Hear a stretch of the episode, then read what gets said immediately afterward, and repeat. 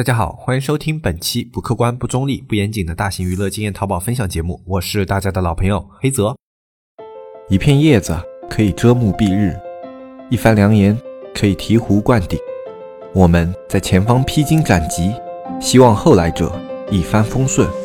共享商业智慧，共享创业成功。欢迎收听本期纸木淘宝内训。那么今天这一期节目呢，我们来跟大家聊一下最近淘宝新发布的改版。啊，相信有的一些比较关注淘宝的朋友，肯定也是看了这一次新版淘宝的一个发布会了。那么对于我来说，我肯定是会关注这一部分的内容的，不管再忙，我也会看一下。呃，直播没看啊，但是后面看了回放，然后以及一些这种分析总结啊，都是去看了比较多的一些内容。呃，整体来说的话，淘宝这一次的改版变化还是比较大的，但是它这个变化比较大呢，它并不体现在它的技术革新上，更多的是对于生态上的一种优化。呃，怎么样去理解生态优化呢？生态这个东西，它就有点类似于你去使用整个苹果全家桶的一个产品。呃，你会发现啊，你单独用一个苹果产品的时候，呃，苹果的产品它的优势其实并不明显。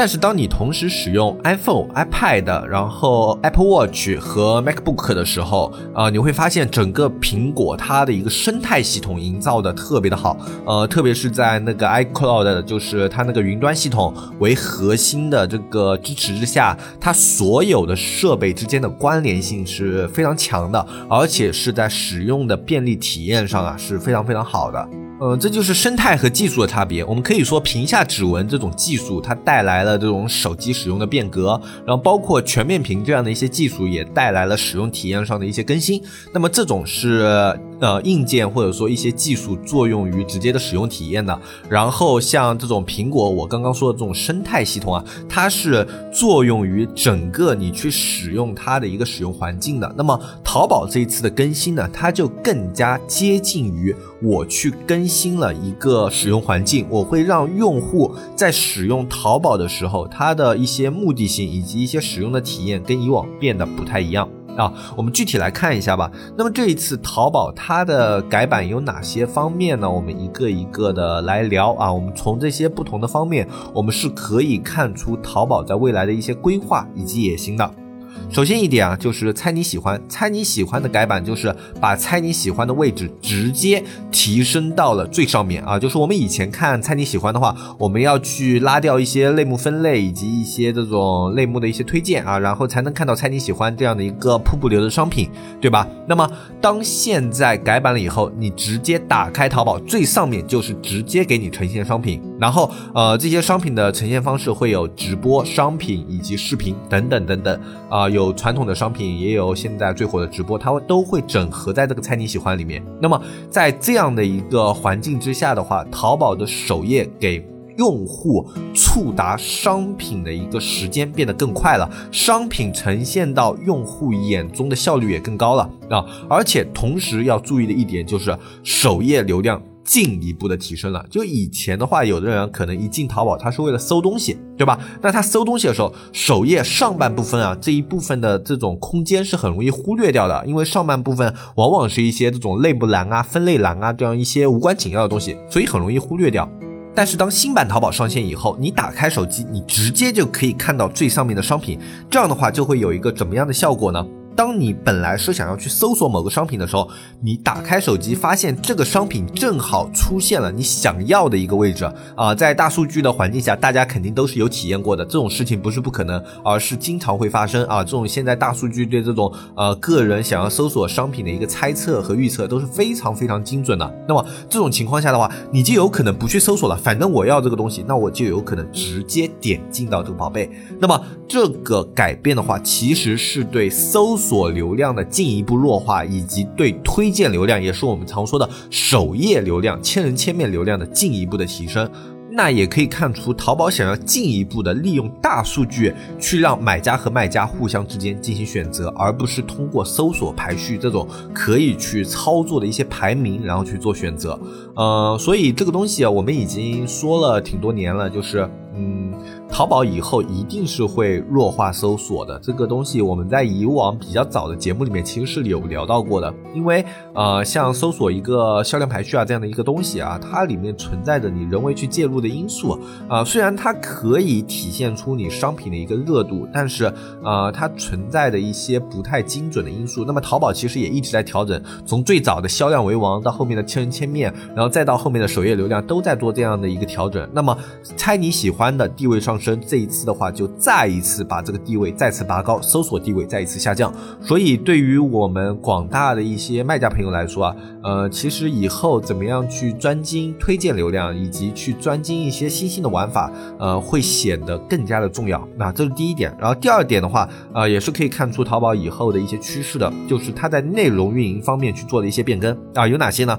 一个。微淘开始变成订阅啊，这个微淘变成订阅，并不仅仅只是名字上的一个变化。就以往，其实微淘的话，对于你商家去编排内容、去做一些内容的推送啊，是有一定的要求的。那么现在的话啊，淘宝这个订阅它会变得更加直接，你通过订阅可以直接跳转到商家的商品啊，它整个一个购买链路啊，会从以往的呃，就类似于那种小红书的模式变得。更加像是一种啊，淘宝应有的，就是我直接给你推荐商品这样的一种模式，让那些不擅长内容运营的商家，就干脆你就别做内容运营啊，你就通过这个订阅，你去推自己的这个店铺，推自己的商品就可以了啊，你不用去想我怎么去给我的商品做描述，怎么样去搞它的文案，就不用去想这些问题了，它变得更简单而纯粹。其实这对于很多的一些专注于商品的卖家来说是一件好事，呃，就是说如果你。你的商品本身有优势，然后它被淘宝所认可，那么在接下来，它在微淘就这些嗯订阅的这些位置啊，它也会有比较好的表现。就淘宝的话，其实它算是想通了，它以前去其实去做这个微淘啊，是想要去跟类似于像。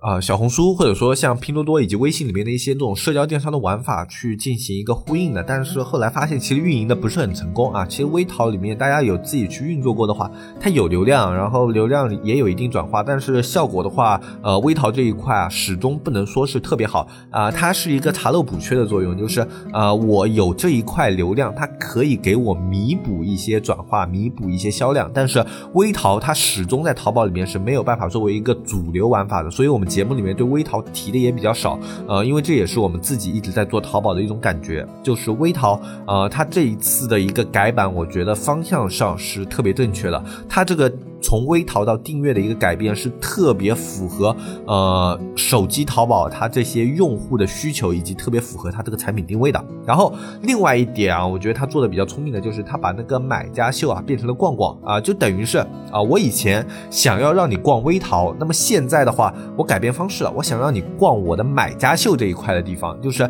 啊这些买家的他们的生活社区啊，像这这样的一些东西。啊，像以往的话，其实买家秀更多的它是作为一个转化作用在其中起起着一些作用。那么现在的话，呃，淘宝它做了一个转变，就是把买家秀从一个转化的角色变成了一个引流的角色。呃，这一点是特别有意思的。虽然说以前这个买家秀啊，淘宝也有那种流量推送啊什么的，但是它其实一直不是淘宝它流量的一个重点。但是你从“逛逛”这个词就可以看出淘宝的一些野心，它想要让它变成一个呃。买家流量可以聚集的地方，它通过就是买家这一个群体，然后聚集到逛逛这一块，以勾起啊买家对于商品的欲望。其实这一点的话，对于我们卖家来说是有利的。呃，就一个，我们有可能在未来啊，在买家秀里面去拓展自己的一个流量渠道，而且这个渠道是较为优质的渠道。然后另外一个的话就是，呃，对于呃它整个呃这个 app，就是它这个手机淘宝的 app 来说啊，呃，它这个里面的的用户，它可以在里面形成一个更好的一个购物体验。就以前的话，你在其实淘宝里面逛的话，呃，你逛的内容比较枯燥。那么近两年加入了直播以后呢，它整个内容形式啊。开始变得丰富起来，其实这一点也启发了淘宝。呃，他发现了，就是其实你让买家能够在你的 APP 里面多做停留，其实它的一个转化率以及它会下单的概率就是会变高的。呃，那么淘宝其实它就今年很大一波的方方向受到了直播的刺激啊，其实一直在往这方面去做做努力。呃，那么对于我们卖家来说，我们要做的一些准备就是，呃，我们需要去产出一些类似于像这样的一些内容。呃，像这样的一些端口去给买家做呈现。这个内容不一定是要你自己产出，只要你的商品够优秀的话，那么有可能会有买家自发的去帮你做一个推广。然后同时你也可以预想到的一点就是，这里面肯定会有一些类似于像淘宝客、淘宝达人这样的一些推手啊，潜伏在这个里面啊。然后他们这里面肯定会形成一种生态。那么你可以把专业的事情交给专业的人去做啊，让他们在那个这个环境里面去帮你做一个商品的推广啊，其实也是未尝不可的一件事情。呃，这就是淘宝它整体的一个生态的大方向。那我们从这里可以看出啊，淘宝它有两个比较大的方向，一个就是去内容运营化，就是呃，我干脆就不要在淘宝里面去搞那些类似于像呃微信啊，或者说去类似于像拼多多啊这样的一些呃这种社交电商的一些玩法，因为我在淘宝这样的一个生态里面很难玩起来啊，因为我淘宝里面它这个消息啊，平常人们不会用它去聊天，不会用它去社交，那么我想要在这样的一个环境里面去使用一些社交玩法的话，本身就是一个比较困难的行为，对吧？那么它干脆就去内容运营化，然后转而变成一种流量停留这样的一种思路啊。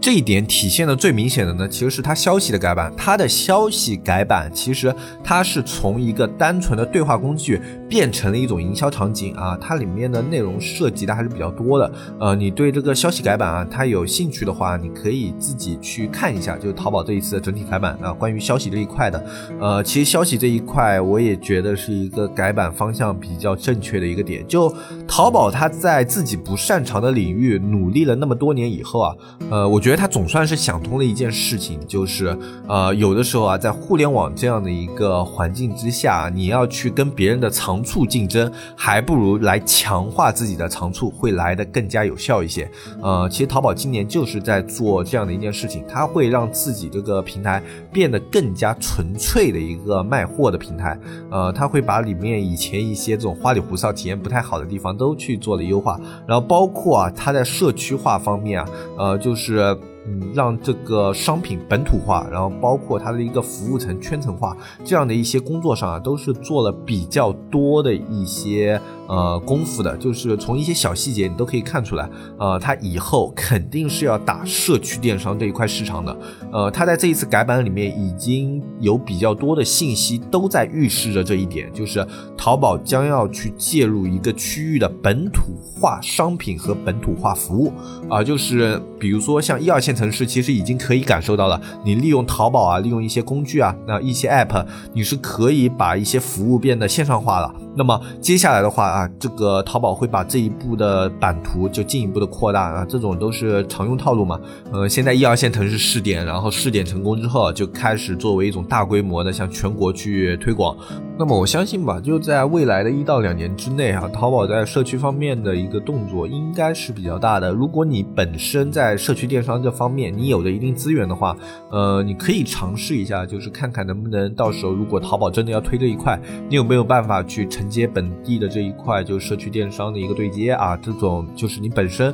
本土有优势的话，那么淘宝在你这个区域选择合作商的时候肯定是优先的。呃，这种以前很多的一些案例，我们都是可以看出来的。呃，像以前做农村淘宝啊什么的，都是有这样的一些案例的。呃，那么如果你本身啊自己可能现在也在做社区电商啊什么的，你可以接下来关注淘宝在这一块方面的动向啊。一旦有消息以后，你可以第一方面去看有没有合作的一个空间，或者说你跟淘宝去合作有没有一些好处啊？有没有这种呃，就是做第一个吃螃蟹的。人这样的一些机会啊，如果有的话，其实有的时候这样的一些啊抢在前面的市场啊啊，它是在早期是特别有优势的，不管是在扶植方面来说，还是在流量的获取难易度上啊，在互联网上都是越早越好的。啊，那今天的话，这一期其实跟大家聊的啊，就是总体的这样的一些内容啊，主主要就是那接下来的淘宝的一些方向，以及在这些方向上面，我们应该去做出的一些思考以及一些应对。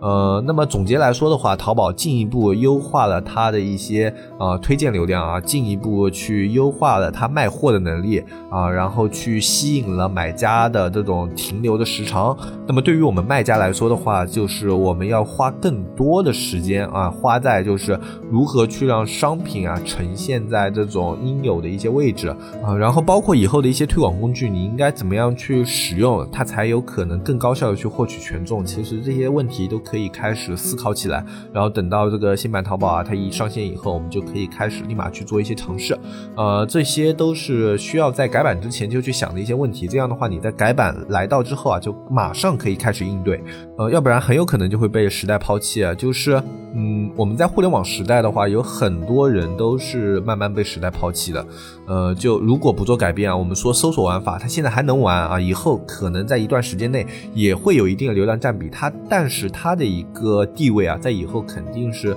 呃，走低的，就它会有一定固定的用户群啊，但是它是。还是会走低，现在还没有到这个推荐流量的一个巅峰啊，就是以淘宝现在这样的一个发展趋势来看，它还没有到巅峰，所以这个搜索流量还是会走低。所以我建议大家除了搜索以外，还是要去多学一点就搜索之外的一些玩法。那么我们社区后期也会去注重这方面的内容，去更新一些这种类似于像推荐玩法，以及类类似于像一些啊更新新的这种视频玩法、直播玩法之类的。呃，这样可以让大家第一时间间啊，也可以掌握到类似的一些资讯。那么今天这期节目的话，我们就跟大家简单说到这里。如果你想要学习更多的淘宝经验，想要去学习更多的淘宝知识的话，可以加入我们社区。我们社区的加入方式是纸木电商的拼音啊，后面加一个阿拉伯数字二啊，就这个微信号啊，去添加我们的客服小安啊。微信号呢，在我们下方的详情页也有，你可以点开我们下方的详情页图片去看一下，添加那个微信就可以了啊。那么这一期节目的话，我们。就说到这里，我是黑泽，我们下期节目再见，拜拜拜拜拜。